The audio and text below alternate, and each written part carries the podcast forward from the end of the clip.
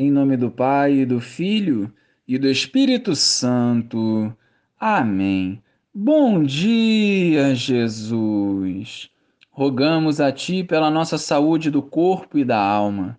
Preencha, Senhor, os nossos corações com a Tua paz e nos conceda sabedoria e discernimento para acolhermos e vivermos a Tua palavra.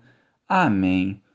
Deus amou tanto o mundo que deu o seu Filho unigênito para que não morra todo o que nele crer, mas tenha a vida eterna. De fato, Deus não enviou o seu Filho ao mundo para condenar o mundo, mas para que o mundo seja salvo por ele. Quem nele crê não é condenado, mas quem não crê já está condenado, porque não acreditou no nome do Filho unigênito. Ora, o julgamento é este: a luz veio ao mundo, mas os homens preferiram as trevas à luz porque suas ações eram más.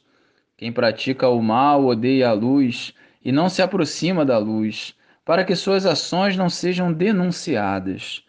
Mas quem age conforme a verdade aproxima-se da luz, para que se manifeste que suas ações são realizadas em Deus.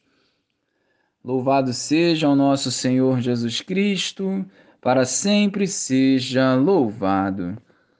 Jesus proclama que foi enviado para salvar o mundo, inclusive os pecadores, e não para condenar.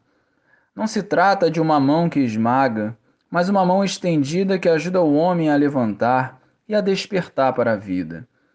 Mas olhando a nossa realidade, percebemos que o homem, mergulhado na lama do pecado, não compreendeu e por vezes não se esforça para viver na luz. Para viver em comunhão com Deus é preciso romper com as trevas e amar a luz que provém do céu. Aproximar-se da luz é uma decisão diária que deve mover os nossos passos. É renunciar ao pecado e colocar em prática a vontade de Deus.